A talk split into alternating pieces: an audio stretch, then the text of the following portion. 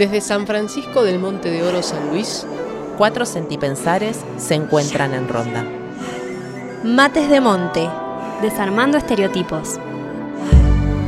Qué bien, chicas. Y nos trajo un brownie con dulce de leche. No. Y merengue. Increíble. Que ahora, eh, antes de que. Voy a llevarle uno a la operadora. por Ana favor, Tauri. por favor, porque mira, creo que hoy estoy más nerviosa que el otro día, no sé por qué, porque me- me- me- me- me- la computadora no funciona, quiero expresar todas mis, mis, así se me pasa y estoy feliz y lo puedo disfrutar. Bueno, hacer la catarsis que necesites. Esa, esa es mi catarsis, que Dicen- estoy nerviosa, estoy muy feliz yo también, porque ¿En el teatro? está Vicky acá. Sí, Eh, dicen que. Ay, perdón, te reinterrumpí. No, no, ¿qué dicen? ¿Qué dicen? Que, que en el teatro siempre la peor función es la segunda. Sí, es cierto. Porque se le pone toda la, la garra a la primera y después la segunda sa- es la, la que sale mucho. Entonces Así que pues, esperen el peor se estaría cumpliendo. Porque es verdad, es verdad, porque el primero, como el, con la emoción del primero, todos los nervios era como una cosa, pero ahora es el segundo y ya no da que me equivoque, y ya me equivoqué. Ya, entonces, No. no, no, no. No. Es todo Pero- cuestión energética. es como el lunes que empezás a laburar y el martes empezás con toda la energía y el martes ya baja la energía, es martes, sigue siendo principio de semana, Todavía falta un montón para el fin de falta un semana. montón. Entonces yo, bueno, siento los martes más duros siempre. Yo reempatizo con eso, pero no me sucede porque puedo hasta trabajar los fines de semana, entonces Claro, como- no hay una- no tengo un, un esquema, un orden, como empatizo un montón. Claro. Igual, sí. Un, eh, una cuestión de tiempo lineal No. de ese estilo. Justo que hoy vamos a hablar de de esa. Claro, porque si tomamos en cuenta que, que el lunes es como el principio de semana y el martes es el segundo día de la semana, eso en Sí. realidad responde a cierto esquema horario de oficina lunes-viernes. Claro. Como No, no, no todas las No personas todos tenemos tienen el mismo esquema. esquema. Claro. Eh, bueno, ¿cómo han estado? ¿Cómo ha estado su semana post eh, primer programa de Mates de Monte? Tremenda. Sí. Sí. Sí, muy- lo sentí como muy expansivo, Mm, zarpado. Terminé ago- agotada, como si, no sé, hubiera corrido maratón. Terminamos hechas pelotas. Sí. Pero de todas maneras nos juntamos después a armar este segundo programa. A y rosquearla. también, horas antes de este programa también. Nos juntamos. manija. Claro, si no hay amor acá. Sí. Tuve un fin de semana muy accidentado. ¿Qué pasó? me- de todo, pero así como secuencia, que decía como, pará, yo realmente me quiero, pero me amo un montón, pero estoy con problemas de atención. Y creo que tuve un déficit de atención. Y Ajá. eso fue accidentado como, no sé, el sábado saltó fuego, de las chispas del fuego, habíamos hecho un fueguito, me quemé la pierna. El domingo me No. clavé la carretilla y después como me explotó una botella en la mano. Y era como, momento. No fue lo del techay, ¿no? También. Bueno, el Fue el techo. Ay, boluda, no me había dado cuenta. Se me explotaron dos litros de té chai en un termo. Como la única canela que tenía se fue en chai y se explotó. Eh, así que fue muy accidentado. Sí. Necesitamos una astróloga para que nos diga qué, ¿Qué pasó, pasó? Justo. Acá. Fue el eclipse el fin de semana, el 30. Sí. ¿Y qué pasaba con eso, Rosa? Iba a traer mucho movimiento y mucha violencia. Ah, uh, bueno. No sé de qué hablas. Yo no sé a qué te referís. Lamento informar. Bueno, no están buenos. Pero Ah, está bueno buen que también haya un velo de, de- de- de frescura cuando pasan estas cosas, de saber de que, bueno, quizás en estos momentos pase esto. Claro, como una energía Yo disponible. sentí ¿no? mucha intensidad en todo. Vicky se Eh. está lastrando el brownie de una manera muy hermosa. Ah, bueno, porque estamos en vivo en plano, Instagram. Claro. ¿En Instagram y en, en Facebook o en Instagram solamente? en Instagram. Ah. Eh, se podría tramitar lo de Facebook, pero va para la próxima. Sí, tenemos que aprender cómo hacerlo. Se las Sí. debemos. Eh, eso sí, como, como esto del mucho movimiento que dice Rosa, verdaderamente, sí. Eh, eh, así, en primer plano, desde hace una semana estaba en Vietnam, ahora estoy acá y, y nada, y así se va moviendo todo. Intenso. sí. Les mando un saludo a las tres personas, incluida yo, que nos están viendo en Instagram. ¿Quiénes son las Gracias. otras dos? No puedo verlo. Como que no. Bueno, Porque no Ah, en porque no sos vos. Ah, Bueno. también que estaba esperándonos eh, desde hace un ratazo porque no sabía del cambio de horario. Mi amiga Maca, hermosa. Maca. Te amamos. hermosa. Hace un rato estaba Haas. Ahí va. Vamos, Has. Gracias, Has. Muchas gracias. Debo decir que, aunque lo haya hecho yo, no está de más decir que prueben el brownie. Sí, muy yo, lo pro- yo me mandé uno. Ah. Fue un respiro. Por eso no lo viste. Fue, me-. Lo inhalé. Muy rico. Brownie, eh, Vicky hace, Brownie hace buenos Vicky's, iba a decir. Vicky hace buenos brownies. Muy ricos.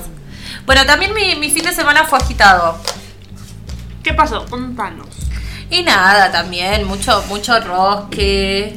Pero también fue el lado B eh, bastante pisciano de mucho relajo, mucha kamuki, mucha serie. Empecé a ver una serie que me recomendó Lucy después de, de- de recomendaciones. Lucy primero me lo dijo y después tuvimos una no, tarde noche de juegos y me lo dijo Pabli. Eh, es una serie. la ¿Qué serie? Eh, Mindhunter, ¿es? ¿Así se, así se pronuncia? Sí. Eh, bueno, es eh, una historia de cómo detectives. eh, eh, ¿Detectives? Sí, en realidad serían policías. ¿Policías? No, en realidad. Cazadores. No, no son policías. Eh, bueno, Son como personas que están en la policía, claro, pero que se dedican a todo lo que es la conducta. Y es cuando asentaron el tema del término de asesino serial. Toda la investigación en torno a eso para calificar conductualmente un asesino serial. Ahí va. ah, es, es que también está como ambientada en fines de los 70. No, claro, sí, tiene pinta. Sí. Eh, después dicen el año. Ah, nunca. Atención. Sí. Entonces, como bueno, hasta ese momento, como no se conocía el término. Está re buena.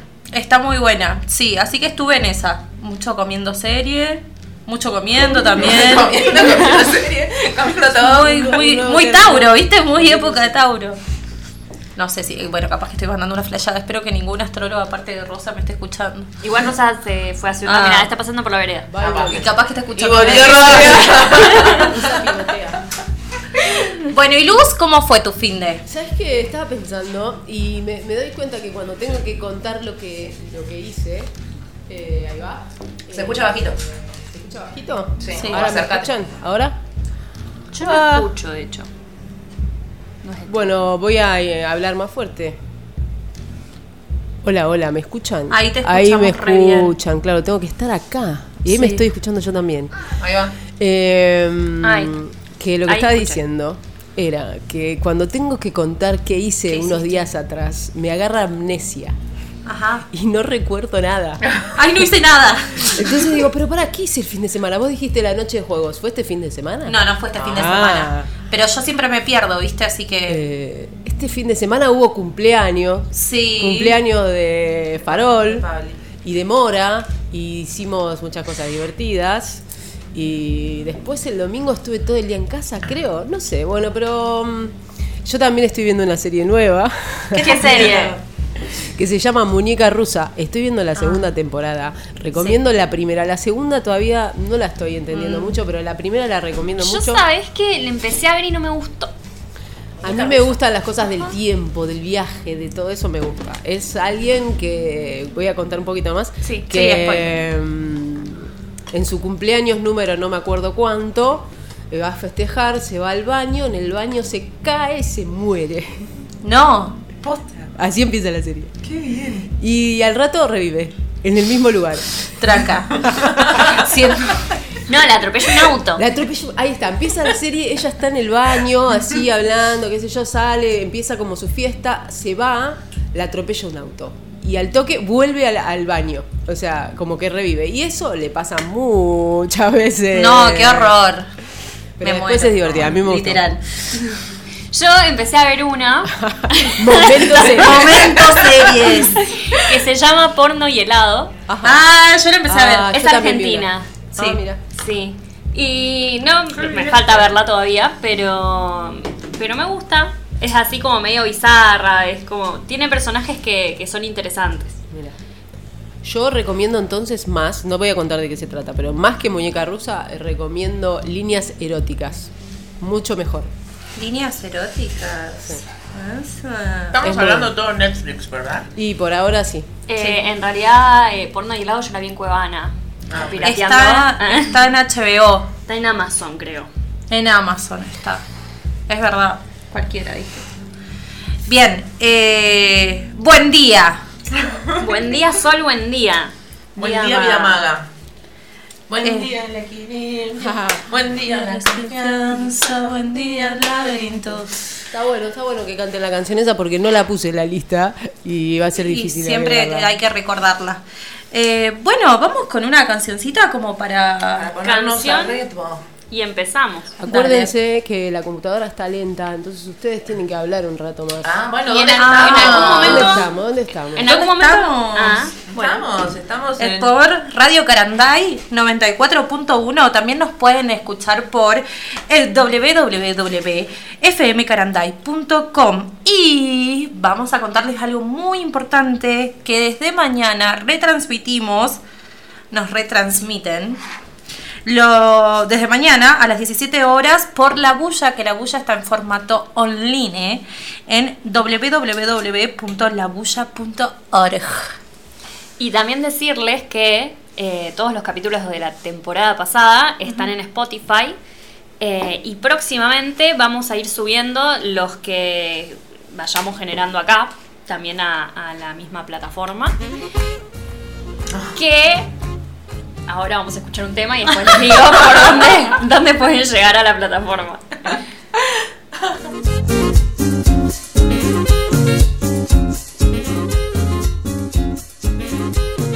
¿Qué estamos escuchando?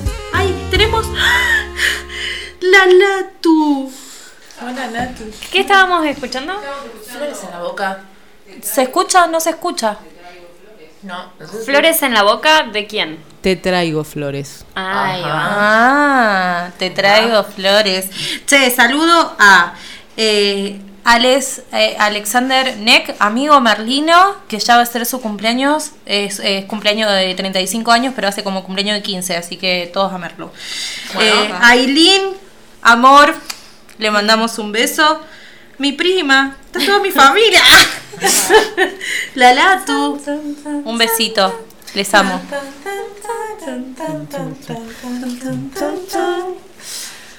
Bueno, Bueno, Ah, Ahora sí. se pone seria la cosa. ¿ah? Hablemos de cosas serias. ¿De qué vamos a hablar hoy? y vamos a empezar a responder unas, unos interrogantes que me parece que capaz estaría bueno, Luz, que vos empieces. Sería esta como una sección eh, Previa filosofía a- silvestre. Sí, Empezamos por preguntas. sí, sí. Claro, hoy vamos a hablar de ciclicidad. Temón. Entonces, eh, a mí se me ocurrieron unas preguntas y las planteé al grupo y las vamos a ir para que todos pensemos. La primera es, ¿qué es ciclicidad para cada una de nosotras? Bien. ¿Quién quiere empezar? A mí me agarró una duda Sí. zapada porque obviamente escribo mucho ciclicidad en mi teléfono. Y. mm, Perdón, ahí va. Es como. La escribo un montón y siempre me aparece, viste, como en rojo, como que no es una palabra aceptada.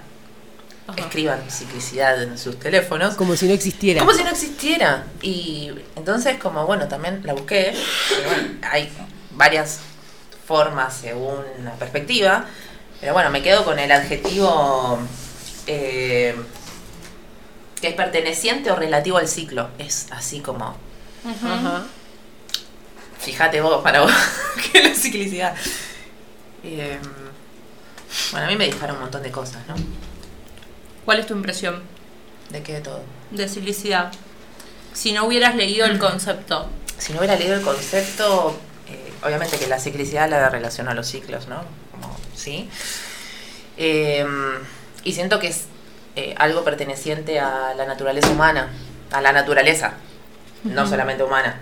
Eh, y en sí como humano perteneciente e interrelacionado con la naturaleza. Sería como, no sé si llamarlo condición. Am, tampoco aspecto, o sea, como me lo quedo ahí rumiando. Paso palabra. Y a- Me muteo, paso palabra. y a la existencia, creo, porque cuando hablabas de la naturaleza pensaba, y, y también hay algo de, no sé, los planetas que, que se trasladan alrededor del Sol y también tienen cierto, ciertos años, luz, no, no sé, tiempos que, que tardan en, en trasladarse. Eh, y eso también son ciclos. Claro. Como que en realidad es de la existencia, creo. Claro. Yo pensaba recién cuando decías de los humanos y no sé qué, no sé que en realidad es de, como del universo. Claro. Porque el universo es como algo Cíclico. cíclico, como todo está girando al mismo tiempo y bla, bla, bla. Y es como que. Yo siento como que somos ciclicidad. Somos. No lo podemos evitar. Lo que pasa es que no estamos conectados con eso, pero en realidad en nuestro, no sé, tanto el- desde el día, desde día a noche es un ciclo. Eh, las horas son un- todo es un ciclo. Ajá. Eh, y, eh, y siento que, que como que la ciclicidad nos atraviesa como si fuera una espiral. Tal vez no es siempre en el mismo lugar, siempre va, va transformándose cada vez. Eh, para mí eso es la ciclicidad, como algo que nos atraviesa y que ni siquiera lo... Porque, bueno, leo una de más adelante que es, nos olvidamos de, la, de, de ser cíclicos y en realidad sí, en algún punto, pero en algún punto no lo podemos evitar porque somos cíclicos. Porque para somos mí. eso. Sí, está claro. Yo me quedo con la con una palabra que dijiste, Luz, de conectar. La conexión. eh, como que nos hace ser parte de un ciclo. Eh, porque pon- como calculo que es como una cuestión eh, de integración. Tenés ciclos en macro, como nuestro mismo cuerpo se maneja en, en interacción y en conexión y es también un tipo de ciclicidad. Porque a mí me da la sensación de la ciclicidad es como un todo interconectado. Eh, eh, y, y sí o sí somos eso. Nada más que quizás considero que no nos estamos conectando tanto con nuestras partes. Bueno, Paso, paso palabra. paso palabra. Me muteo, paso palabra. Qué loco, ¿no? Porque, claro, al toque me salió esto de naturaleza humana y, y claro, no es una, es como que lo sentía mucho desde ahí, desde que somos, somos ciclicidad, somos seres cíclicos, cíclicas, cícliques. Am, y que al mismo tiempo siento que orbitamos o engranamos dentro de muchos ciclos Claro. Como nuestro cuerpo, por ejemplo, cada órgano debe tener su ciclo, como la renovación de la piel cada 120 días, no sé, como es un ciclo, como esto de los ciclos micro y macro. Y a su vez eh, estamos interrelacionados con el día-noche, y a su vez con las estaciones, y a su vez con lo anual, y a su vez con... Es como que cada vez se puede hacer, Un gran sistema de ciclos. sí, un gran Claro. sistema de ciclos, Que se interrelacionan. Tal cual. Esto está genial porque encima nos respondimos la segunda pregunta. ¿En qué lo vemos? Bueno, yo lo veo en un montón de cosas. O sea, verlo también lo vemos en la luna, lo vemos en la, en la. Yo acá, desde que vivo en San Francisco, la flasheo con la naturaleza. Vale. Porque, como que. Sí, uno puede decir, sí, obvio, la naturaleza cambia las estaciones y es obvio, pero no es obvio cuando ves todo el tiempo como un árbol un día está recontra muerto y después cambia y está florido y después tiene unas florcitas lindas y después tiene solo espinas y después o que hay una cosa que a mí me gusta mucho que la vengo flasheando desde el principio del, del viaje es el río. Como que el río siempre es río pero cambia todo el tiempo En- en- eh, hay momentos en que vos decís lo mirás y decís uy qué feo que está el río está todo con algas y, y después el mismo río está caudaloso y te dan ganas de meterte y bueno yo siento que eso es observar la ciclicidad en, en movimiento, no sé, como poder observarla a través de, de la naturaleza, siento yo en la forma más fácil, además de la menstruación. Claro que ya vamos a llegar ahí. Le recomparto esto de lo que dice la luz de que mm, eh, como eh, este lugar a mí me pasó, si bien vengo siempre, nunca me pasó de quedarme en todo el ciclo. Es decir, en todas las estaciones, transitar el todo, porque si no, eh, yo venía en verano, la mejor. y listo. Siempre caudaloso. Sí. abundancia, abundancia. Y mm, me pareció re loco eh, cómo eh, al estar en un lugar en donde eh, este tipo de ciclo, que es el natural, eh, predomina, cómo te lleva también. Es como también caudaloso, tipo, cómo me empecé a relacionar con las plantas, que los yuyitos, y qué yuyitos empiezan ahora, y qué yuyito vamos a tener después, y para qué me sirve, y para qué me está preparando el yuyito. Eh, para qué me está preparando la, no sé, la fruta de estación, la verdura de estación. Eh, es como entrar en toda esa y, y sin querer estás. Tal Como cual. te va llevando en ese ciclo. Tal cual. Y todo empieza a tener mucho más sentido, ¿no? Que sé yo, vas a la, cuando vas a la verdulería y decís, oh, che, se disparó tal verdura, pero no estamos en temporada Claro, de tal verdura. O sea, ¿sabes lo que cuesta hacer esa, toda esa verdura fuera de estación? Claro. Sí, Lleva sí, un montón de laburo extra y, y artificial, obviamente, porque no están las condiciones dadas para que esa verdura se dé en esta estación del año. Claro. Es como, no sé, tener sandía en julio. Como, y no hay sandía en julio. Y cómo vuelve a ser re contralógico que tengamos un montón de cítricos ahora Tal cual. preparándonos para el Para invierno. el invierno. Y un montón de frutas Y así. acuosas en el verano. Claro. Y así, sí. Total. Bueno, ¿Quieren que vaya por la otra pregunta? Eh, dale. A ver, ¿por qué la creemos importante? Yo eh, eh, la iba a espolear, pero quería que lo digas vos. Que es por todo eso que acabamos de decir también, ¿no? Porque, porque estás conectada con un montón de cosas que. Como algo de estar. eh, voy a decir una. Como en el presente, ¿no? Como estar acá. Tipo acá, ahora. Eh, sale esta fruta. Es ahora, si la como dentro de. en- cuando no sale, y es una fruta que no está en el momento, que, que tuvieron que hacer un montón de procesos para conservarla, que en el cuidado de la naturaleza no está bueno eh, todos esos procesos. Eh, y pienso también que. mm, como con estas cosas de, de- de, por ejemplo, los yuyos, las plantas. Eh, hay algo que aprendí acá, es eh, que, por ejemplo, cuando viene esta época, están todos los yuyos para, no sé, para desparasitarse, para limpiarse, que en otros momentos no están esos yuyos.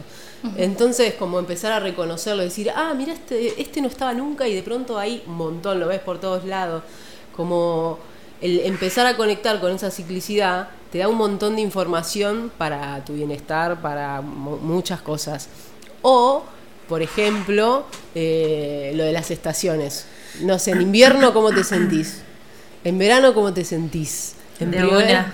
y como todo lo que, lo- los hábitos, acá también, volviendo a, la- a San Francisco, ya que estamos en San Francisco, en verano el día dura millones de horas y haces millones de cosas y el invierno a las 6 está de noche casi. Adentrito. Y hace frío y no da ganas de salir. no, y que también amanece, el sol sale, porque las sierras acá están al este, entonces el sol sale muy tarde de atrás de las sierras. Es como que son las 10 y recién está asomando el sol ahí, como wow. No es que somos flojos. No. Es el sol. Biológicamente no nos está saliendo el sol, No, chicos. ¿Cómo no nos vamos a levantar? Yo creo que, que también es importante es de, por esto de hacerlo consciente. Si yo hago consciente esto de, de los ciclos o esto de la ciclicidad o de por qué es, es como que ayuda a esto, a decir como, bueno, entonces lo incorporo o, o me hago cargo de esto o no lo ignoro o no le doy bola y sigo en otra, como es como para concienciar, yo creo, eh, la importancia. Sí, me, me venía también esto que decía Lu de estar presente y siento que no solamente es en presente tiempo, sino también en presencia de territorio. Como en esto de, no sé, no es lo mismo que acá haya un mango. Claro. No sé, hay, hay frutas que no se dan. La cantidad de, de veces que, no sé, quise poner palta, eh, que te dicen, no, porque tenés un montón de terreno, tomá es- todas estas germinadas de palta que obviamente en Buenos Aires la tirás al compost y prende todo. Como, bueno, acá no se da, ¿sabes lo que es que te dé una palta? Como la cantidad de paltas que se me murieron y es como, bueno, ahora si estamos, no sé, en, en el litoral y vas a tener palta para tirar al techo. Eh, ¿Se puede dar? Sí, es un montón de laburo más, o de atención más, o no sé, otros recursos que hay que tener en cuenta para que eso, que en otros lugares se da muy fácilmente, acá no. Eh, y qué cosas sí se dan fáciles acá o que son territorio propicio. Entonces me venía que no solamente es presencia de, de tiempo, sino también presencia de territorio. Sí, pienso ¿no? con, la, con la amorosidad de nuestro propio cuerpo, porque yo siempre me gusta pensar en la amorosidad, que, que, digo, sabiendo todas esas cosas, también en lo emocional pienso, ¿no? Como hay algo de, por ejemplo, el invierno que te trae un montón de estar adentro, de, y entonces como ir conectando y ir entendiendo que van a venir esos momentos y esas etapas, como que te descomprime un poco, uy, me estoy poniendo redensa, ¿qué me estará pasando? Ahí va, viene el invierno. Intensidad, Eh, amor. Está- es- es la- Es siento la que que- es re la siguiente. Es la siguiente, vamos, vamos adelantando. Vamos como estamos re adelantadas. Sí. No, no podemos con nosotras si nos adelantamos todo el tiempo. Sí. No, es que como bueno, va. Es que son es que todas. surge. Es- son todas. Sí, son todas. ¿Qué sería estar desconectada, desconectado, desconectada de la ciclicidad? Yo lo pensé, después de- la pregunta se me ocurrió porque, viste que hay algo como, porque antes estábamos Claro. en, eh, conectados con la naturaleza. Otro paradigma. sí, hay algo del antes que era mejor que a mí no me gusta. Pero siento que hay algo de que es verdad que de, de los procesos, no sé, de la modernización, del capitalismo, lo voy a decir, eh, como que nos fuimos desconectando en el sentido del no ver, de no observar todas estas cosas. Vivir en una ciudad también te hace no ver eh, estos cambios. En la ciudad, como dice Lu, siempre, siempre puede ser siempre de día, o sea, todo el tiempo podés estar haciendo cosas. Y acá, y la verdad que no, a la noche es difícil ponerte a salir a verte un amigo. A la... Podés, pero hay que atravesar el monte, es unas cosas que son más complicadas. Paso palabra. Sí, sentía que podés igual vivir en la naturaleza y estar completamente desconectado. Como una Sí. cosa es estar conectado porque, y también podés estar en la ciudad habitando tu ciclicidad y, y los ciclos de una Obvio. manera completamente distinta. Eh, y acá venir, no sé, estar completamente desconectado del lugar, venir, pum, topadora y ya está. Y como Sí. vivo como quiero, cuando quiero y bueno, después son cosas que el monte te las da, ¿no? Como, Claro, claro. como te pone bastante en pelotas, pero nada, como poder se puede. es una posibilidad. Sí, claro, y en la ciudad también se puede estar conectado. Sí. Lo digo como, como un ejemplo medio extremo, ¿no? Como, bueno, En, la en lo masivo. ujú. Sí, en lo masivo. Bueno, era como esta que le estaba leyendo hoy del chabón, bueno, el chabón ya, no sé si está muerto ya. Eh, bueno, Aventura de Sousa. igual que- no deja de ser chabón porque esté muerto. Eh, claro, es verdad. Pero no sé por qué mi imaginario fue alguien joven, no alguien muerto. Perdón. Eh, que decía eso, de que la descolonización del saber, del conocimiento, para mí es, es, como más eh, preciso. Eh, como que él plantea justamente que cuando fue la colonización, eh, nosotros ya teníamos saberes y todo paradigmas, nada más que vinieron y nos impusieron conocimientos y una forma de vida y de existir. Y que una buena manera de descolonizar eso contextualmente es el sentir pensar. Eh, primero desde el sentir, desde la experiencia, para luego plantear eh, ese paradigma teórico. Eh, pienso que, que por eso estamos desconectados, porque, no sé, a nosotros en la Facu nos dan mucho esto, porque, porque, porque no sé por qué, pero, pero se habla mucho del tema de lo impuesto, cómo nos impusieron un montón de cosas, ¿no?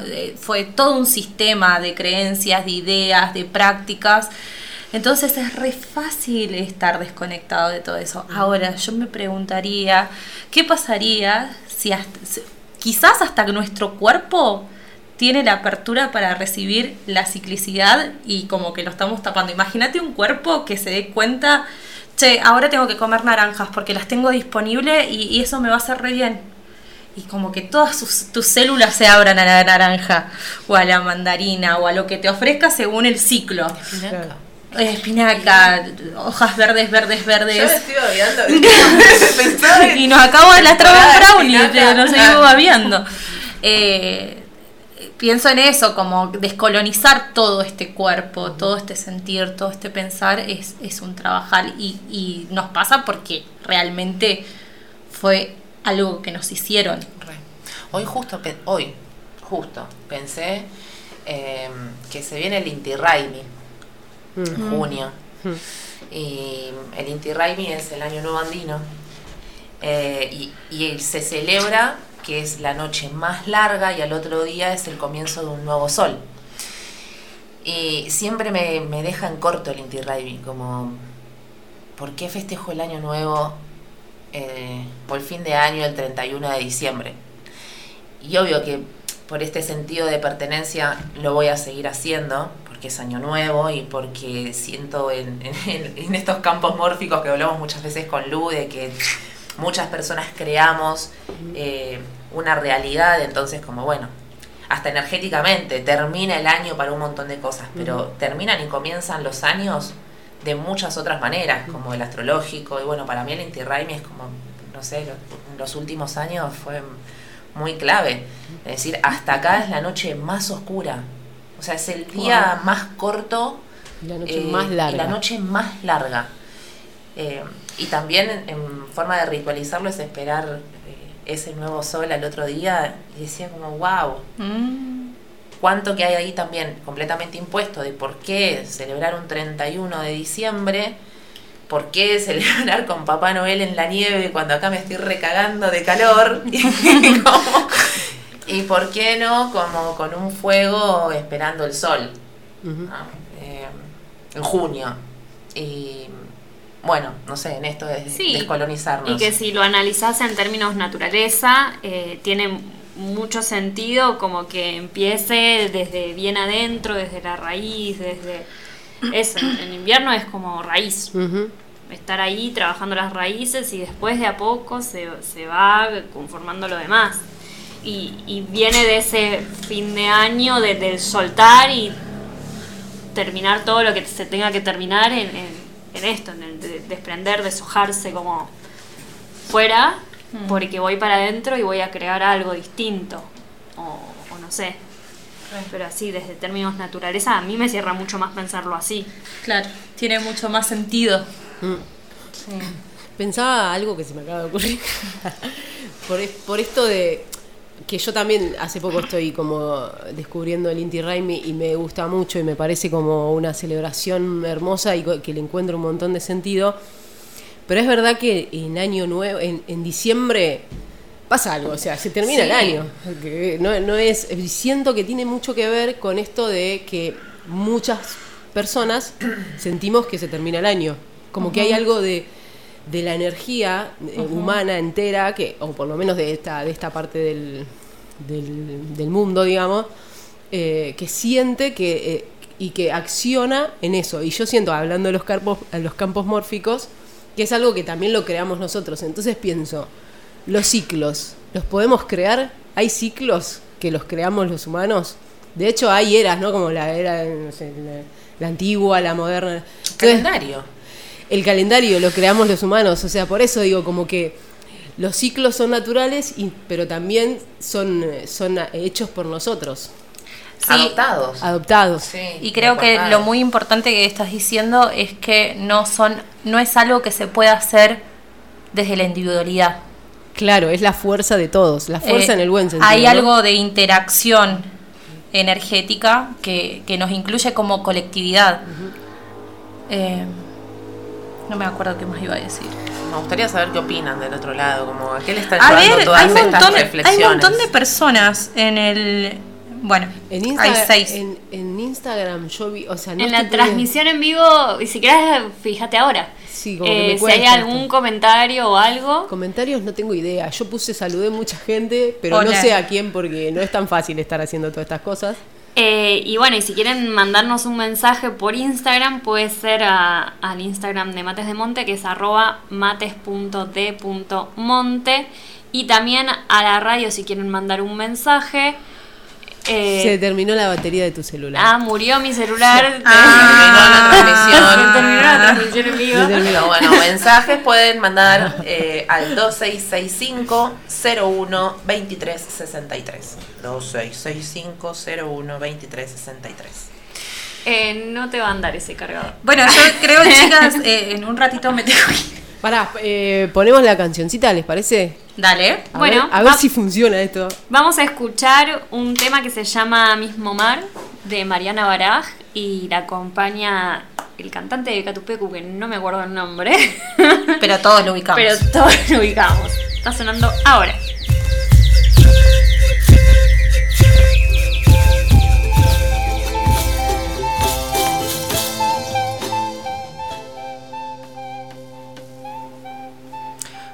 Mates de Monte.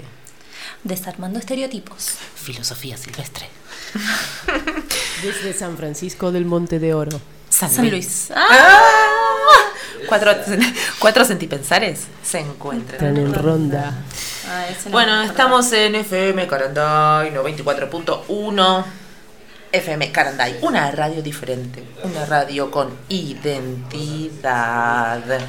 Eh, nos pueden escuchar también mañana a las 17 horas por La Bulla eh, en www.labulla.org y ahora si nos quieren mandar algún mensajito al 2665-012363. También online ahorita en www.fmcaranday.com. Buenísimo. Bueno, yo me, me- me vengo a despedir. Bueno, no sé si te voy a poder poner el tema porque No pasa nada. Va no después, va después. Va, después te lo dedicamos. Me lo dedican, por favor. Después de, de- de- de lo que lean. Ah, no lo quería spoilear. bueno, nada, comentarles que yo me estoy yendo a San Luis a ser muy fan. eh, a ver a Marilina Bertoldi, que hablamos un poco el programa pasado. Eh, es una gran representante del rock argentino. Y bueno, nada, ahí. Eh, se bajó el automóvil en que iba a ir, así que no me queda otra que ir en colectivo y bueno, ya me tengo que ir. Igual, muchas gracias por este amor. Ah, gracias, Boche. Te vamos a Te- extrañar. Y encima me, me- me pierdo lo, todo, todo el- Toda la segunda parte. Claro, que se viene, te- claro, bomba, bomba. Pero bueno, confío en que va a ser muy hermoso. Nutrite. igual. Dale. Nutrite mucho y trae. Claro, claro. Trae y repartí. Bueno, les amo. Te vamos a extrañar. Vuelve el Instagram. Ay, vamos. Sí, porque estaba conectada un montón de gente ahí. Chau, Bel. Chau. Igual quedan cinco minutos, para mí hay que explotarlos. Ok, bueno. eh, yo mientras estoy buscando el tema, ustedes hablen, cuenten. No, claro, que íbamos a poner el tema de Marilina Bien. Bertoldi o no. Sí. ¿Querés leerlo? Bueno, Sí, no vamos a sé. hacer esa. Estaba buscando esa. Lo mandé al grupo, lo voy a eh, como traer de nuevo más cerca. Eh, bueno, como saben, eh, en este programa, eh, ahí está. Em, en este programa vamos a estar hablando mucho de las novedades del Encuentro Nacional de Mujeres Inter... No, plurinacional. Uh, bueno. El Encuentro Plurinacional de Mujeres y Disidencias. Y bueno, hace poco sacaron un comunico eh, que es una llamada. Eh, y bueno, y ahora lo va a leer Vicky. Vos no Bueno. vas a llegar antes, así que a- adiós. Y después está el tema. Está el Les tema. amo. Y el tema, eh, nada, representa mucho el movimiento. Les amo. Adiós. Bueno, Avisa- Leo. Avisa cuando llegue. Estoy un poco, debo admitir que estoy un poco agitada porque fui corriendo a buscar el cargador.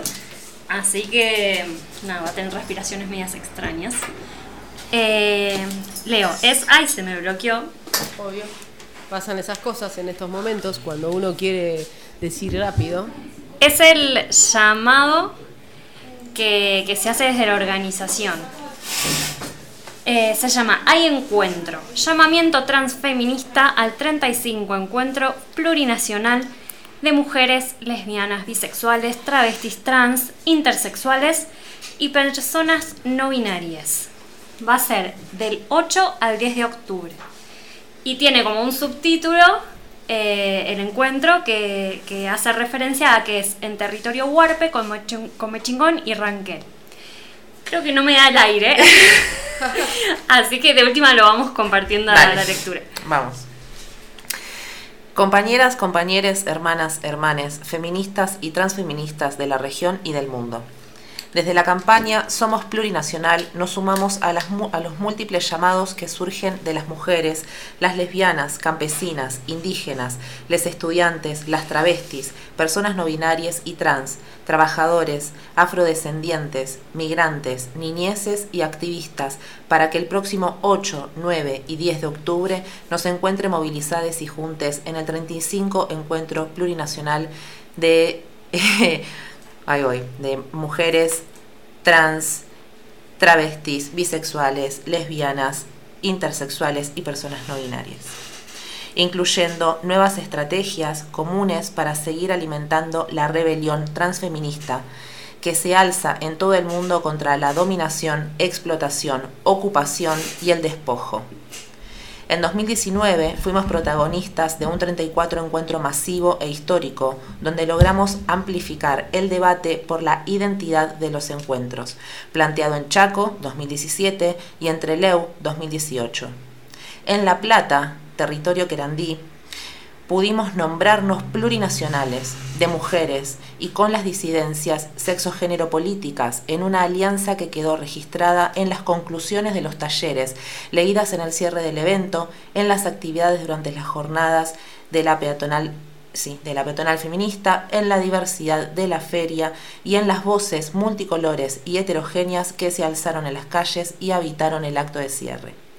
Pese a las resistencias, transformamos viejas estructuras en un, horizonte de derechos conquistados. Como movimiento autónomo, independiente y autogestionado, dimos un gran paso que no tiene marcha atrás, reconocer y reparar en términos históricos y políticos que nuestras cosmovisiones, nuestras culturas e identidades feministas y transfeministas se unen en las luchas anticoloniales, anticapitalistas y antipatriarcales. Y como todos los años nos organizaremos en, solidariamente y a través de la autogestión para viajar y llegar al encuentro allí donde éste nos convoque. Ante la escalada global de una crisis en la que se abren perspectivas cada vez más polarizadas, la amenaza de la extrema derecha y el resurgimiento de tendencias neofascistas que profundizan políticas raciales y sexuales lesbodiantes, trasodiantes y misóginas, responderemos con potencialidad transfeminista, plurinacional, internacionalista y antirracista. Es urgente y necesario seguir organizadas, organizades y combatir la dispersión. Por eso, desde cada territorio, desde diversas experiencias, nos, nos sostenemos en amplias coordinaciones feministas, transfeministas y de derechos humanos. Allí construimos democráticamente nuevos consensos. Es por eso que adherimos a la palabra de la Comisión Organizadora del 35 Encuentro Plurinacional San Luis 2022. Creemos que tenemos la responsabilidad política. Nos, la lo enseñó el feminismo. Lo que no se nombra no existe. Cambiar el nombre al encuentro no es un capricho de esta comisión organizadora. Es reconocer, escuchar, empatizar y visibilizar. Este encuentro, único en el mundo, es la principal herramienta que construimos los transfeminismos desde una perspectiva plural, el gran movimiento del que formamos parte tiene diferentes discursos y prácticas y responde a las necesidades que cada uno de, eh, de cada uno de nuestros territorios. Pero confiamos en la potencia que tiene la caracterización de un encuentro plurinacional, transfeminista, que se considere como un proceso colectivo de articulación, de politización, de gran convergencia, de expansión, de intervención en la normalidad opresora abrazadas y abrazades, con la memoria activa de luchadoras y luchadores, con las Marieles, Alinas, Bertas, Ramonas, Maites, Danielas, Loanas, Pepas, Dianas, Mercedes, Luisas y tantas otras y otras nos seguiremos tejiendo y convocando para construir la vida que queremos y soñamos vivir. Nos llamamos a seguir en pie de rebeldía, a continuar profundizando el estallido de los pueblos y a fortalecer la lucha feminista y transfeminista. Proponemos a todas las organizaciones hermanas, a las colectivas, a las compañeras y compañeros activistas a prepararse en asamblea en cada territorio, a fortalecer los encuentros regionales, plurinacionales de mujeres y disidencias sexuales para ocupar todos los lugares que habitamos, sobre todo aquellos que nos han sido históricamente negados. Compañeras y compañeros, nos encontramos en octubre para seguir tejiendo alternativas frente al saqueo sobre nuestros cuerpos y territorios, frente al extractivismo capital, capitalista y patriarcal. Hay encuentro. Nos vemos en octubre. Y ahora eh, vamos a escuchar Mari- a Marilina. Marilina, pongamos a Es Marilina. porque Belcha se fue. Se fue a verla a Marilina. Ay, sí. Ahí va. Gracias. El tema se llama O no. Ahí está arrancando.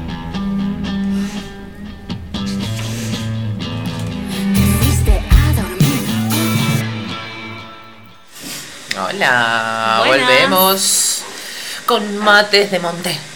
Estaba, yo estaba en el trámite de ponerme desodorante, pero creo que lo voy a dejar para después. Ok.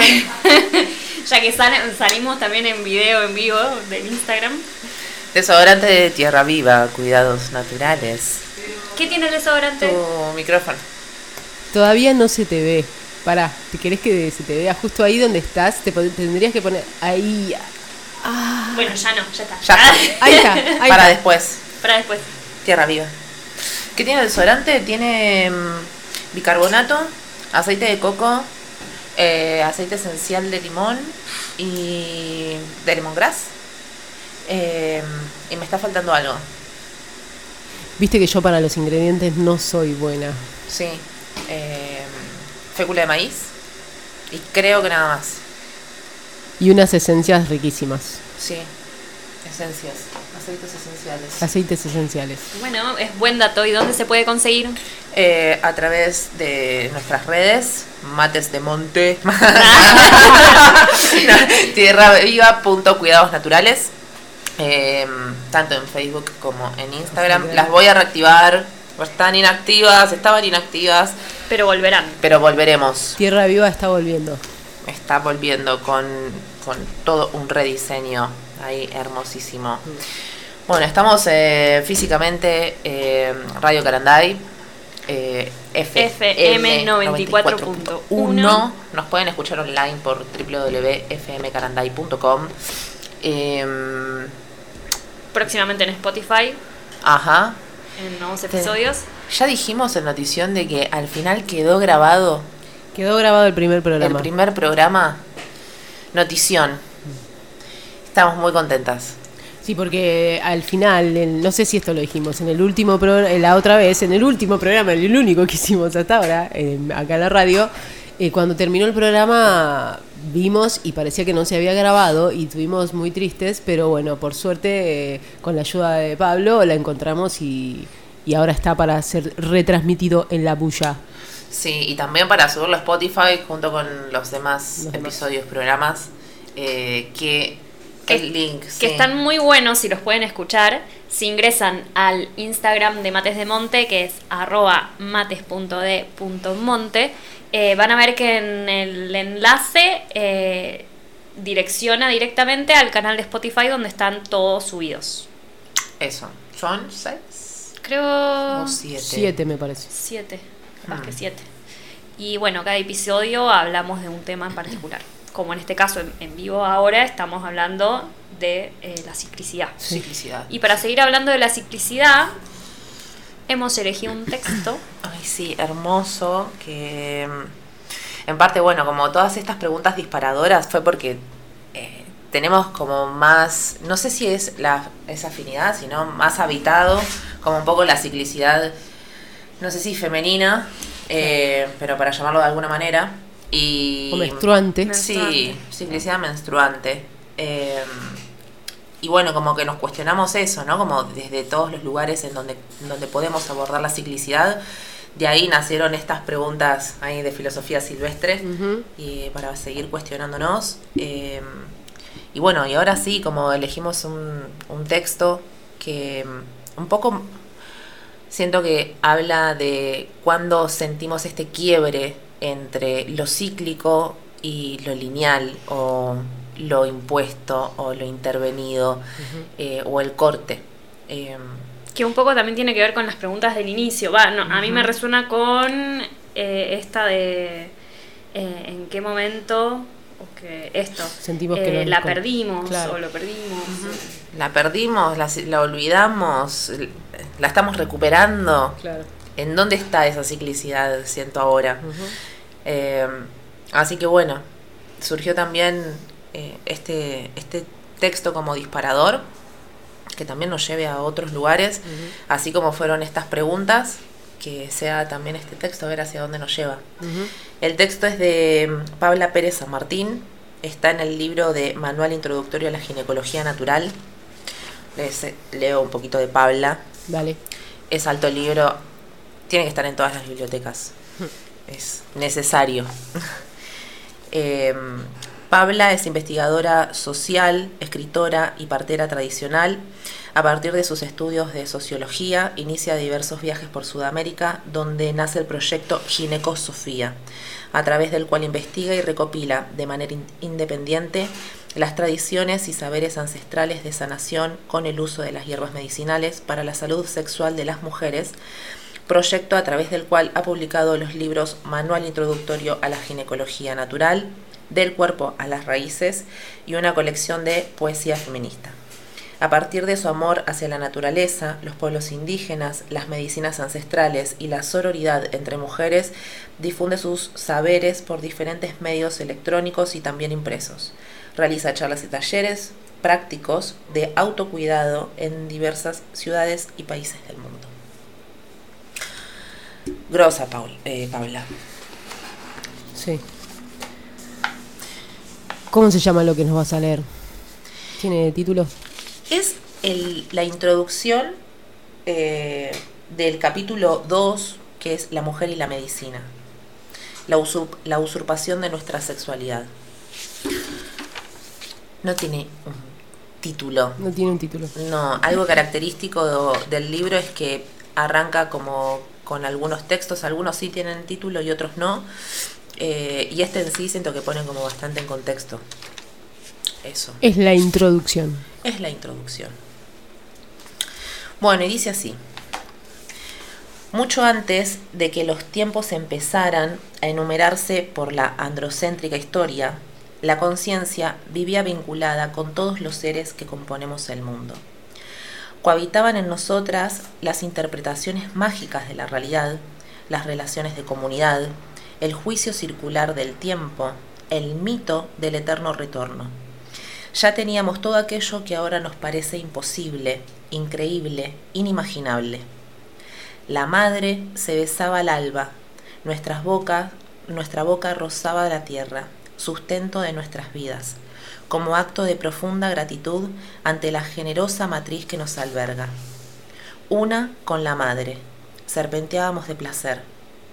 Hasta que la sabiduría se hizo remota y lejana a todos los secretos de nuestro vientre, hasta que una caricia desgarrada y mezquina nos la arrebató, en la noche en la que los padres se alzaron contra la libertad de nuestra corazonada silvestre, aquella noche oscura de la masacre, cuando a las niñas se les sentenció a someterse, cuando a las madres se les condenó al dolor del parto, cuando la serpiente fue remitida al infierno, a la maldición bíblica del dolor primigenio. Toda una cultura silenció el cuerpo, echó el velo ignorante sobre las generaciones durmientes, sobre su propia fuerza. La medicina se volvió el control del cuerpo y la ginecología, ciencia de mujer, quedó exclusivamente en manos de varones como autoridades indiscutibles. En cambio, los ciclos naturales comenzaron a percibirse como burdas y anticuadas herejías, que atentaban contra los milagros del progreso. Como si una voz nos dijera, es que nada puedes saber tú de ti misma, simple mujer, ciega, triste remedio del patriarcado poderoso. Aunque las brujas estén quemadas, siempre hay luz al fondo, y sin miedo nos paramos ante este mundo fragmentado de hijas huérfanas y madres maltratadas porque nada hemos perdido en lo más profundo y cálido de la memoria de la carne, el gran vientre que aún alberga toda la vida humana. Ahí la serpiente todavía danza, nuestros cuerpos aún nos pertenecen, ingobernables y misteriosos, pudiendo aún hacer de esta vida una fiesta y de nuestros nacimientos todos los orgasmos que nos merecemos. El camino está dispuesto. Voy a llorar. Es como, un cuento, ¿no? Sí. Se emocionó acá la radio, aunque ustedes no lo crean, sí, sí.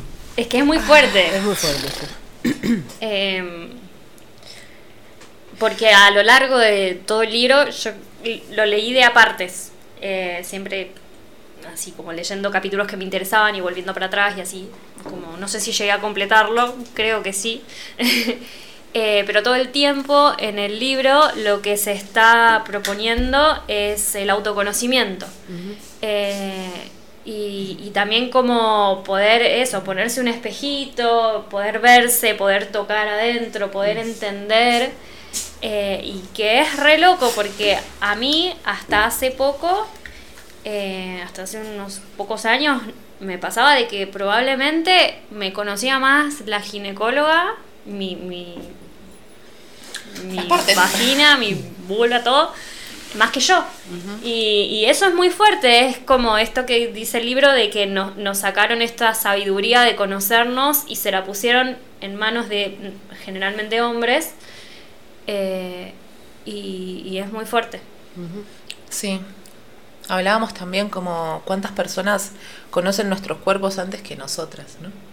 Eh, todas otras personas. Antes de que una como eso, tengo- nunca, hasta que no te dice alguien, che, alguna vez te miraste como que nunca te Tengo una ocurrió". anécdota muy graciosa de eso que me da un poco de vergüenza.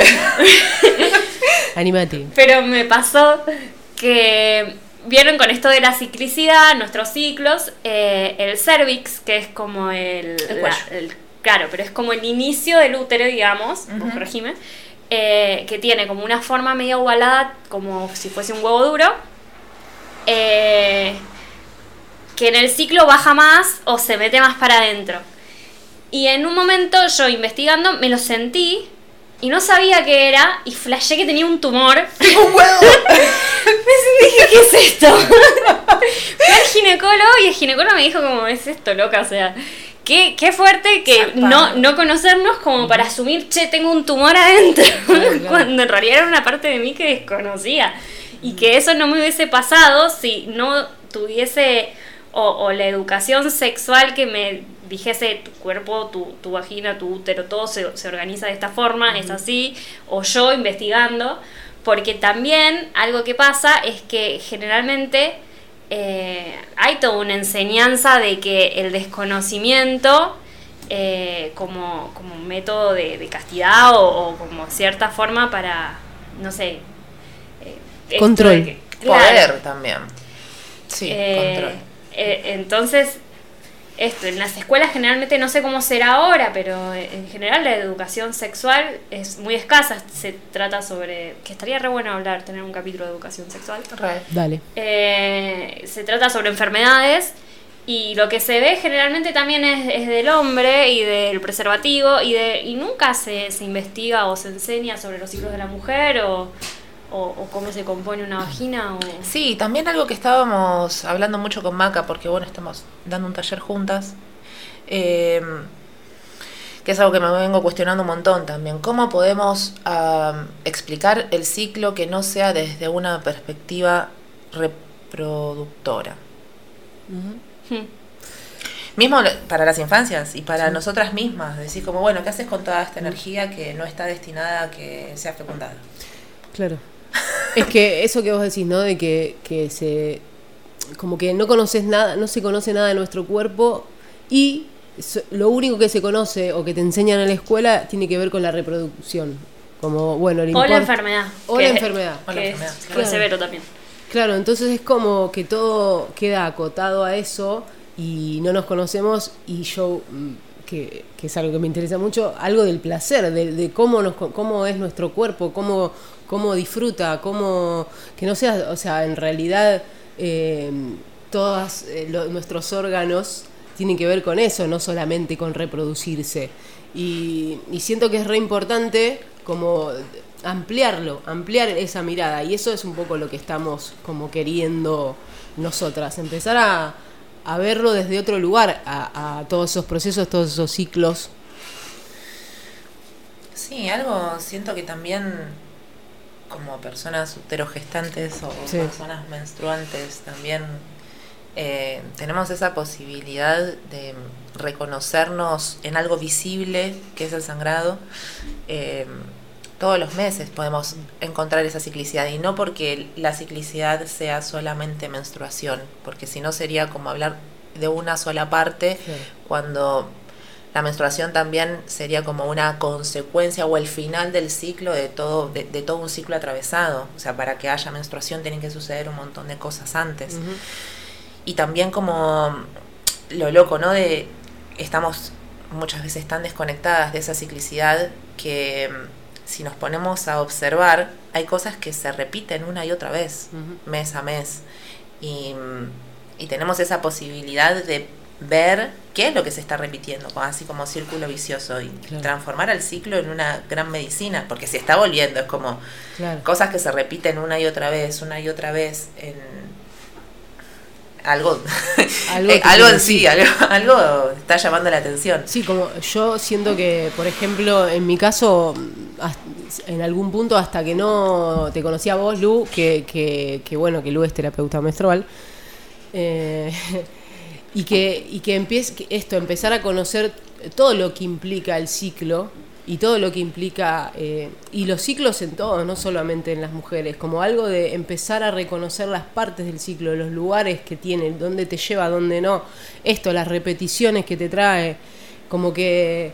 Y hay algo que, que me gusta mucho siempre decir, porque hasta ese momento eh, yo decía indispuesta, como decimos la mayoría, y en realidad, o sea, indispuesta para qué? No, no es estar indispuesta, es eh, esto, llevar a la enfermedad incluso algo que es de lo más poderoso de la, del ciclo uterino, por decirlo, para no decirle de la mujer. Eh, es como eso está tratado como, como que es algo malo, como que es algo que hay que ocultar, como que es algo... Como una enfermedad como también. una enfermedad. Porque hasta tomar pastillas para eso.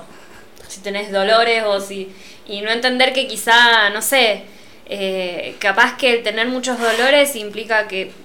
Va, yo no, no sé tanto del tema, pero de que quizá eh, no, no esté muy limpio adentro y capaz salgan coágulos de sangre que son difíciles de sacar y cómo hacer para no tener esos coágulos de sangre o, o no sé, qué pasa si me pongo calor o qué pasa si acompaño con, con plantas como la manzanilla que es una re buena planta para esos momentos, en vez de tratarla como si fuese eso, como, bueno, te tomas un ibuprofeno cada... Claro, es como la, la patologización, pero es, es una mirada, sí, patológica de, de todo, como es una mirada patológica de nuestra sexualidad entera, Claro. no solamente de la menstruación, también del parto, también de- es como de, de cada etapa tiene tiene su mirada patológica o, o sí, estamos como si estuviéramos enfermas y algo que trae la Vicky que está re bueno también eh, que nuestra sangre puede si le, le empezamos a prestar atención y empezamos a observarla, también nos puede, ah, como diría, hablar o contar eh, de cómo está internamente nuestro cuerpo. No hay una sangre distinta eh, de la que habita nuestro cuerpo, de la que menstruamos. Es como la misma. Antes de ser endometrio que se desprende, eh, pasó por un montón de todos nuestros órganos, entonces la atraviesa al ciclo, lo atraviesa todo, lo atraviesa nuestras emociones, lo atraviesa lo que comemos, lo atraviesa lo que tomamos, lo atraviesa lo que pensamos, no deja de ser parte de nuestro sistema endocrino, del sistema que, que son nuestras hormonas, eh, entonces está, no es que solamente es el útero, es todo el cuerpo, cicla todo el cuerpo y está involucrado todo el cuerpo. Y es muy loco esto cuando lo empezás a observar eh, cíclicamente, hay como un calendario que, que podés hacer para ver las diferentes etapas del, del ciclo, que, que después tipo, claro, como que hay algo de cómo fuiste viviendo y tu- cómo fueron tus emociones o cómo, no sé, te pasó algo que fue traumático o te, o te pasaron cosas que fueron re lindas y que cuando empezás a observarte, lo observás en, en- en- la sangre, lo observás en tu ánimo, lo observás entonces en esto de volver a, a para qué nos sirve mirar eh, y, y entender la ciclicidad. Para un, o sea, es una cantidad de información que hay ahí y que la desechamos como desechamos hasta ahora la sangre, que, que, o sea, no, no lo podemos seguir haciendo, porque es muy importante, no solo para las mujeres o para las personas que menstruan, para todos, porque tiene una, una información y un poder y un- una sabiduría todo eso que ayuda incluso a la vincularidad con las otras personas, porque te está pasando muchas cosas en ese proceso, en ese ciclo. Re.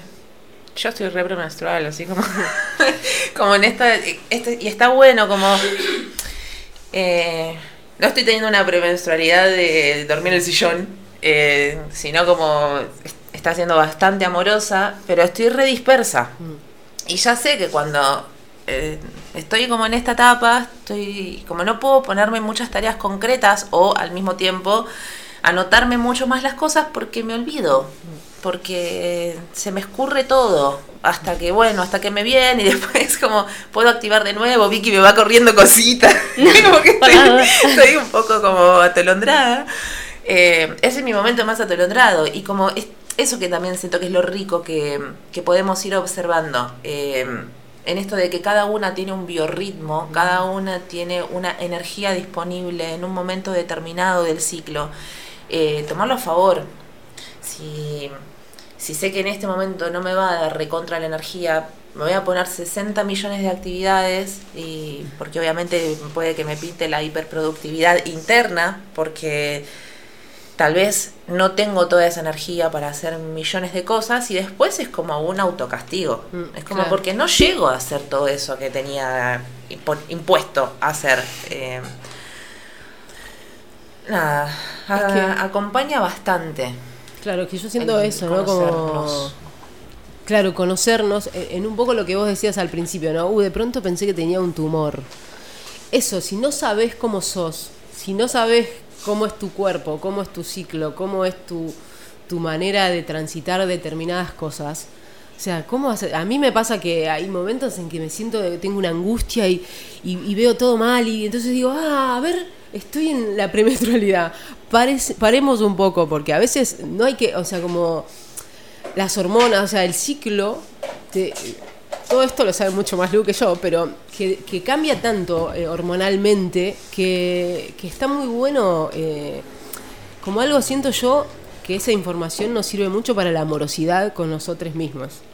Como es muy importante conocerse para no castigarse, para no sentirse, ah, hago cualquiera, estoy haciendo todo mal, ah, no sirvo para nada, ah, la vida es una mierda. Y a veces no es tan así, a veces es cuestión de, de estar observando y de parar y decir, bueno, ahora está pasando todo esto.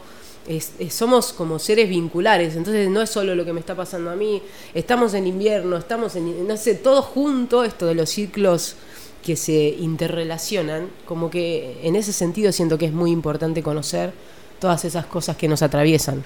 Qué loco también, porque es, la premenstrualidad está ahí como en el entrecejo.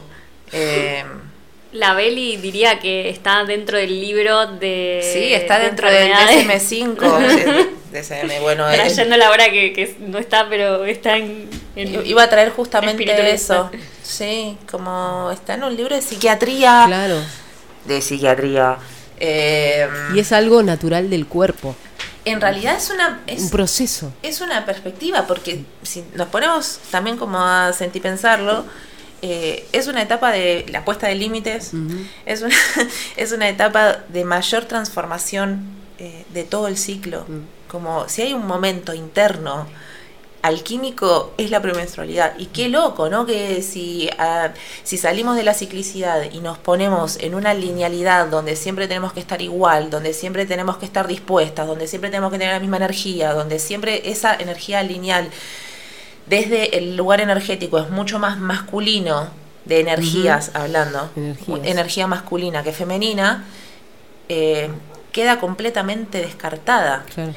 Y entra la patologización de eh, estás en un en- en- cara- cara- em, categorizada en un manual de psiquiatría Claro. la premenstrualidad, el síndrome premenstrual, Sí. con un montón de otros más, porque no solamente es lo humoral, sino también eh, los dolores El cansancio, la baja de energía, como que algo que por ahí en otro momento del ciclo lo podés hacer con todo y tenés toda la energía y la alegría y cuando estás llevando ese momento decís, ay, ¿qué me está pasando? Me, estoy cansada, hago algo y ya, ya no doy más, como esto como también de, de valorar eh, o, de, o de poner más el foco en, en esto que es, bu- es más bueno pensando en las energías, ¿no? Eh, la energía masculina, en el sentido de esto de qué va, qué hace, qué... y no darle lugar a la otra energía que tal vez necesita asentarse, necesita mm, es más receptivo. es más receptiva. Digo, no es ninguna ni mala, ni buena, ni mejor, ni peor, pero son distintas. Y, y necesitan momentos, y son y nos habitan en momentos distintos. O sea, la energía masculina nos habita a todas las mujeres, la energía femenina les habita a todos los hombres. No es cuestión de hombre-mujer, sino de energía. Claro, no es de, de género. Eh, entonces, como esto de hasta ahora esa, esa forma de expresar la energía era pato- eh, eh, como si fuera una enfermedad. En cambio, si vos sos productivo, estás, siempre estás dispuesto, trabajás de, de la mañana a la noche, no descansás, cuanto menos descansás, mejor. Eso no, no, o sea, nos enfermó. Realmente eso es lo que nos enfermó. No que, que, que menstruemos con dolor o con menos dolor o con lo que sea. ¿Qué pasó, no? Como esto que, esto que traía el texto. ¿Qué pasó con esa desconexión? Claro. donde siempre tengo la misma imagen de como todo, todo nuestro como centro creador eh, conectado a la madre tierra y de repente de- desconectado de ahí, enchufado una Matrix, una máquina gigante que le da de comer de, con nuestra energía creadora. Es como, bueno, ahí se pierde la ciclicidad, ahí se pierde el biorritmo, ahí se pierde como todo yendo en pos de algo que ni siquiera sabemos, no sé bien qué es, sino como en nombre de, como, claro, en nombre del progreso, en nombre de un montón de cosas que desconectan de nuestros biorritmos, que mm, siento un poco que no que entra ahí es donde entra el desequilibrio, donde ahí entra la polarización, Claro. donde nos vamos para otros extremos. Eh, puedo decir que me, me acordaba del libro del, del otro, eh, porque nos estuvimos compartiendo unos textos para este momento, y estaba el libro de Zulma, Es una Moreira, Zulma Moreira, que es la canalizadora de la terapia menstrual. y que en una parte del, del texto hablaba algo, en su también en su, intro- en su introducción, que puede sonar medio Controversial. chamánico, pero que para mí es re, lo voy a decir, porque tiene que ver con, con algo que ella hablaba de que como durante mucho tiempo la Tierra, pensando en, esta conexión que tenemos los humanos, los animales, las plantas, la Tierra, eh, recibió eh, la sangre de, de la violencia, de las guerras, de la y dejó de recibir la sangre de que, que- que, como dice también un montón de veces Lu, que no es desde la violencia ni desde el dolor ni desde el- es sangre que sale naturalmente de nuestro cuerpo y que tiene una información para la tierra si nos sentimos que somos parte de la tierra que es muy importante y que, y que es muy y, y, Zulma invitaba a que empecemos a, a compartir nuestra sangre con la tierra como para, para que tenga esta información, información de, de que nos estamos queriendo sanar, que estamos queriendo estar bien, no queremos construir desde el dolor, ni desde la guerra, ni desde de la violencia. Queremos transformar el mundo en un mundo en donde eh, nuestro bienestar sea lo que estamos buscando, no la productividad ni, ni todas esas cosas que nos desconectan. Sí, es como también devolverle en reconocimiento de la misma fertilidad. Sí, como una conexión más también. Como eso, somos parte de lo mismo y, y nada, y te entrego algo que, que es muy mío y.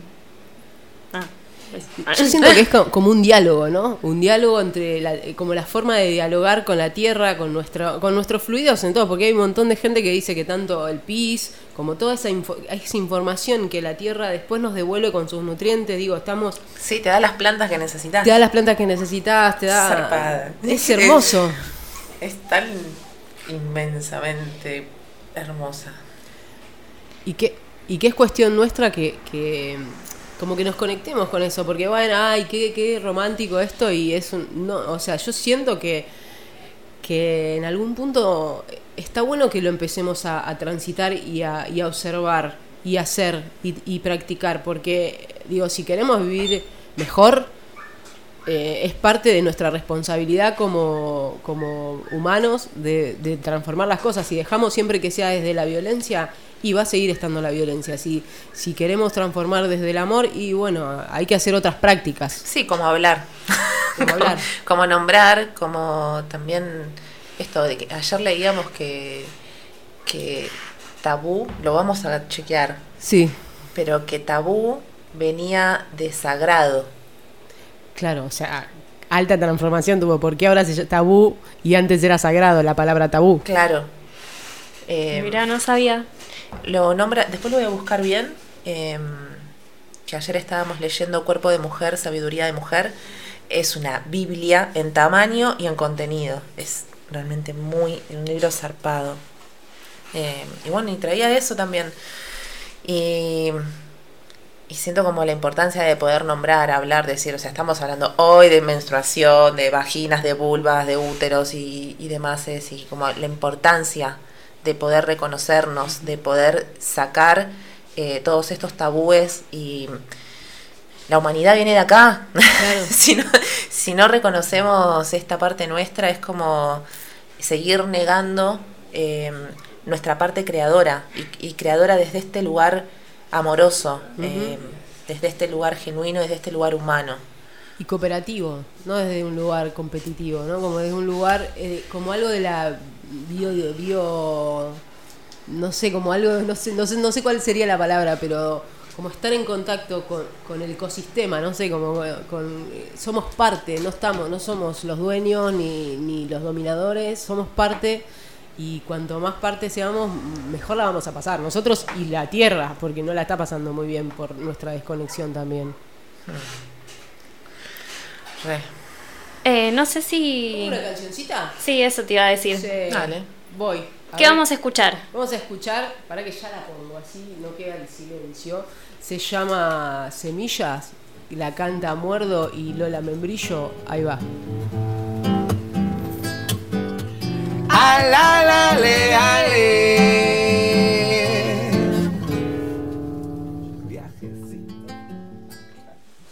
Mm, Me, me agarraron comiendo.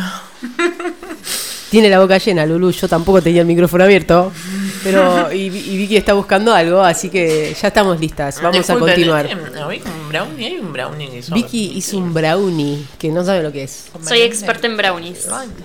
Está increíble. Increíble. Muy etapa, muy temporada Tauro ese brownie. Gracias por este amor. Bueno, Pará. Em. Vamos a hablar más que nada. Dale. Leo. Sí, dale, dale. Cierren los ojos. No sé en qué momento pasó, o si es la vejez, que ya no me sienta la bikini de verano. No sé si es por los amarillos o los ocres, el monte o los naranjos, o el soltar que se desprende de las ramas. El soltarte y dejarle ese problema al viento, que te aleje de mi tronco. Serán las ganas de volver a mí, en inviernos, que buscarán reverdecer en septiembres y ser montes renacidos que ya no necesiten bikini en el verano. Bueno, un poco quise traer este poema que se llama Me enamoré del otoño y que lo escribí el otoño pasado acá en el monte. Eh, después de, de haber, yo, o sea, siempre he venido al pueblo, pero después de un tiempo me desconecté de venir en los inviernos y en, y en momentos así que no fuese en verano. Y, por la pandemia me reencontré con, con el otoño y el invierno en el monte y fue como, wow. Em, y históricamente para mí siempre el verano fue como lo mejor del mundo, siempre el verano por el calor, el agua, qué sé yo. Eh, pero de repente ver todos esos colores eh, acá me, me generó como ese sentimiento de decir como, fa, qué zarpado. Y decidí compartírselos a ustedes porque estábamos hablando de esto de los ciclos y, y creo que mucho tiene que ver con esto del otoño del soltar y el desprender y el como cerrar ciclos para lo, lo, lo nuevo que viene, eh, ese principio. Eh, para esto, para el otoño que se nos viene dentro de un tiempito, El invierno. el invierno.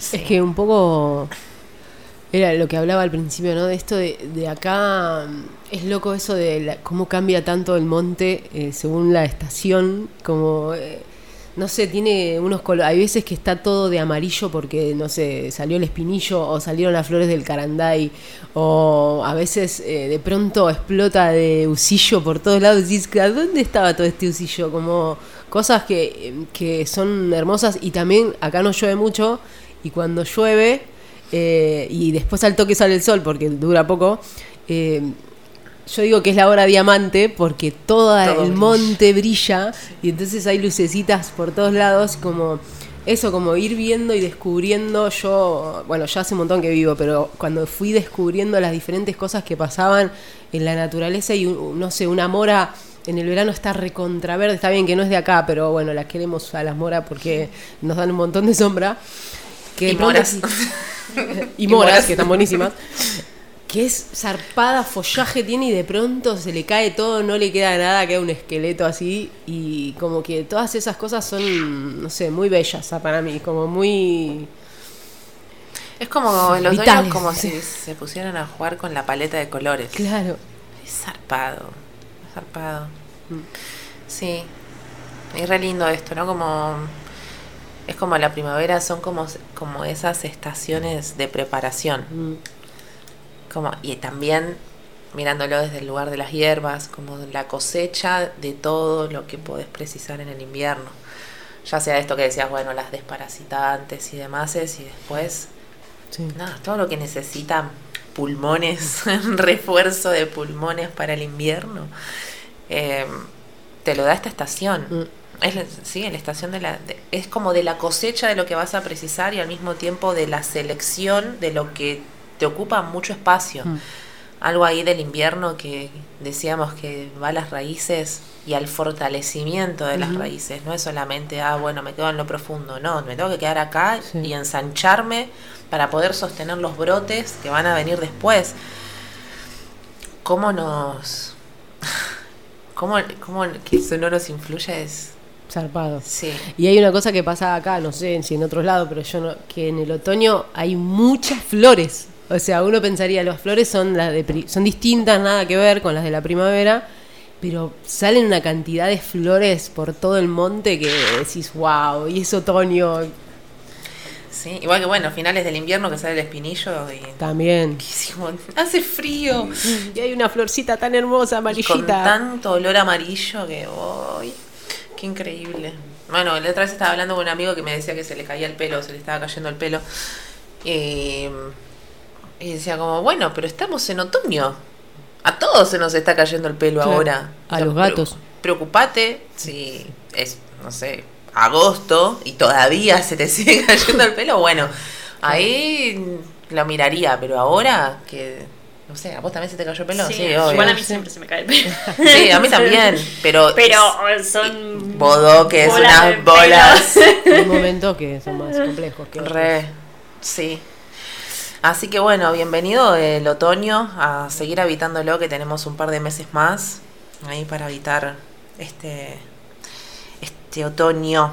Y mm, bueno, nos vamos Nos vamos a ir despidiendo. yendo. Nos vamos despidiendo con una canción. Con una cancioncita que... No sin antes recordarles que estamos saliendo por FM Caranday 94.1 y megahertz y por internet a través de la página de Radio Caranday que fmcaranday.com y bueno, mañana seremos retransmitidas, retransmitidas por ah, en la, la bulla. bulla, en labulla.org. Mandarle un gran abrazón a la señor Rosa, que siempre nos ayuda y nos... siempre ahí está ayudándonos. A Vane, también que nos está escuchando desde Villa Gesell. A Mane, que nos avisó que el vivo estaba saliendo con ruido. y a todas las personas que nos estuvieron escuchando tanto por la radio FM como online eh, de diferentes rincones de este planeta Tierra.